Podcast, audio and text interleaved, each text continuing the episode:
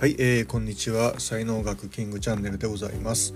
このチャンネルは才能発見転職開発とそれにまつわるいろんなお話を、えー、毎日配信しております。パーソナリティは日本才能学研究所所長ラジオネームタダキングがお届けしております。はい、2月23日、えー、水曜日でございます。えー、っとあの僕の誕生日がですね実は前のあの天皇誕生日あの12月23日でですねで新しい、まあ、天皇になって、えーまあ、僕の誕生日が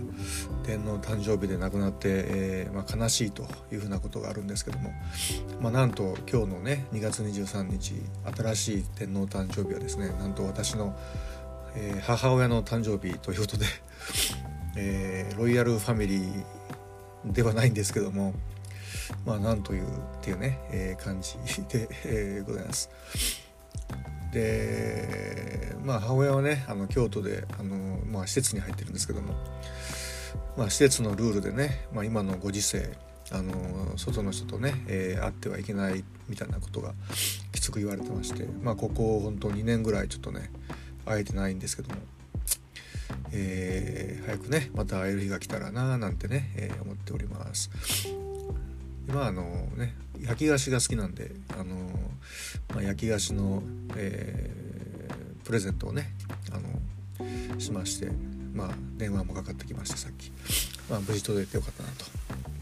というふうに思っております。さてえっ、と今日のねテーマですけどもね、えー、焦りとモヤモヤを、まあ、感じた時は動いてはいけないっていうね、まあ、こういう、まあ、今日もブログに書いたんですけども、まあ、それに関連して、えー、お届けしたいと思うんですけども、まあ、あの日常生活をですねこう生きてますと、あのー、まあ、自分の何て言うんですかねこう調子がいい時っていうのはあの周りのことって全然気にならないんですよね。周りが何やっててもあのもうハッピーみたいな、えー、感じなんですけどもまあ、自分の調子がこうやっぱ落ちてくる、まあ、悪くなってきたら来ることもあるじゃないですか。でそういう時ってやたらねやっぱ周りが気になりだすんですよね。でこれはもうねなんかそういうもんなんで、えー、仕方がないわけですよ。で周りが気になりだしたら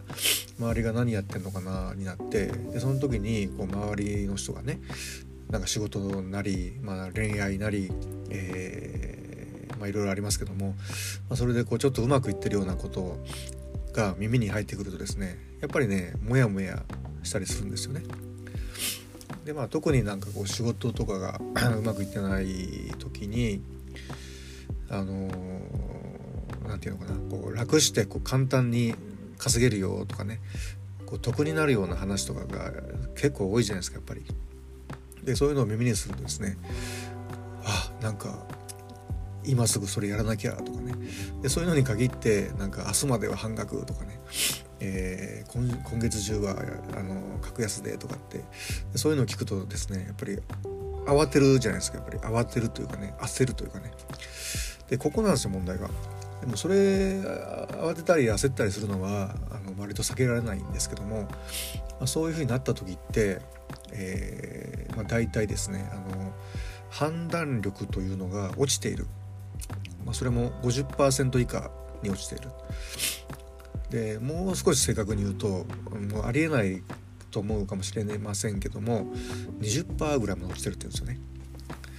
だからあの絶対に普段やらないようなことをやってしまう。それが正しいと思ってやってしまう。みたいなことが起こるのがあの焦りの時とか、えー、モヤモヤしてる時とか、えー、慌ててる時ですね。まあ何でもいいじゃないですか。やっぱ慌ててやると間違えるとかって言うじゃないですか。まあああいうことなんですけども。だけどそれがこう実際その自分が焦ったり慌てたりモヤモヤしてるモヤモヤしてる時に気づかないんですよね。なかなか。でそれを気づくようにしていってあ俺今焦ってるなとかあ俺今慌ててるなとか、えー、あ今なんか俺得になるって思ってるなとか、えそういうのに気づいてえー、いかんいかんというふうに、えー、なるというのがあのメンタルトレーニングって言われるものなんですよね。まあ、強いメンタルを持つっていうのはそういうこうマイナスの感情になった時にそれに気づく気づける力っていうそれをこう修正できる力っていうね、えー、この辺りをメンタルトレーニングって呼んでるんですけどもまあこれが本当に必要なあまあ昔からそうですけどね、まあ、昔はアナログで今はデジタルになっただけで、えーまあ、同じなんですけどね。でまあまあ世の詐欺師の人たちはですね、まあ、こういうことを本当によく分かってていかにこっちを焦らせるかいかにこう慌てさせるかいかに得だと思わせるかっていうふうな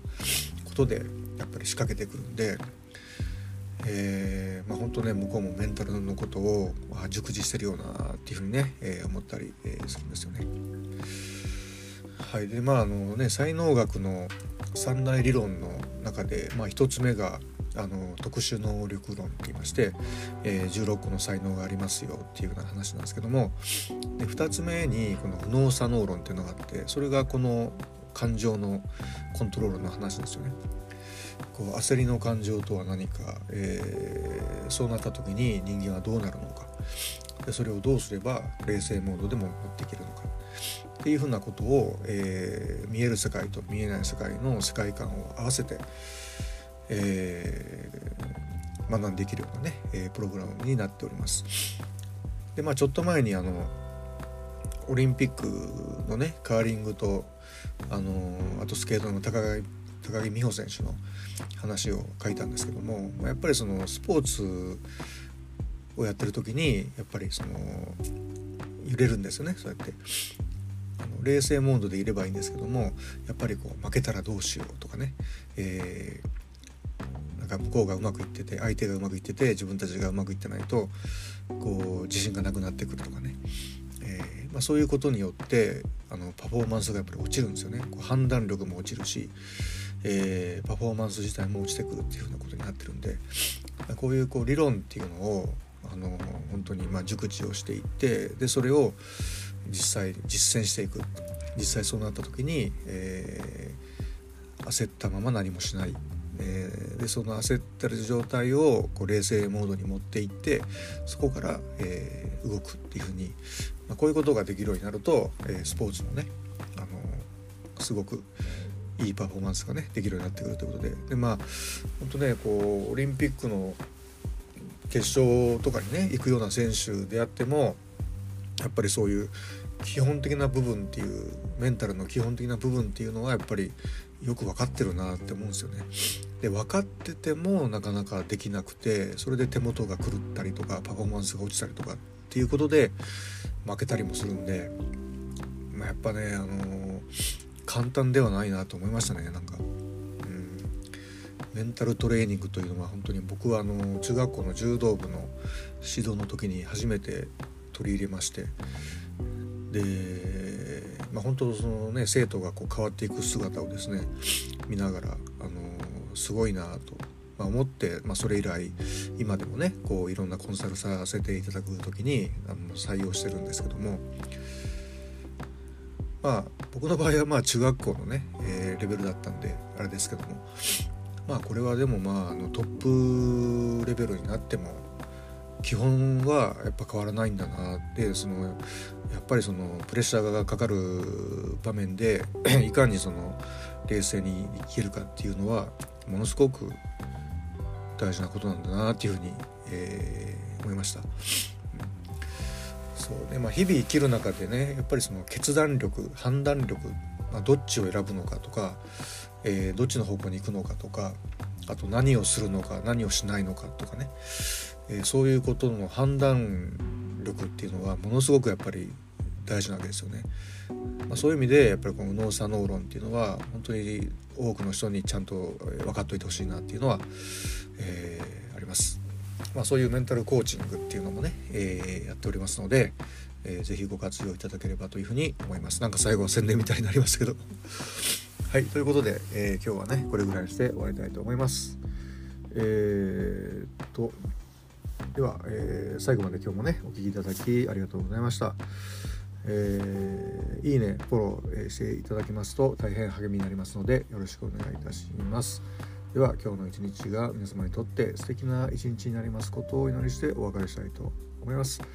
ありがとうございました。失礼します。いってらっしゃいませ。Have a nice day.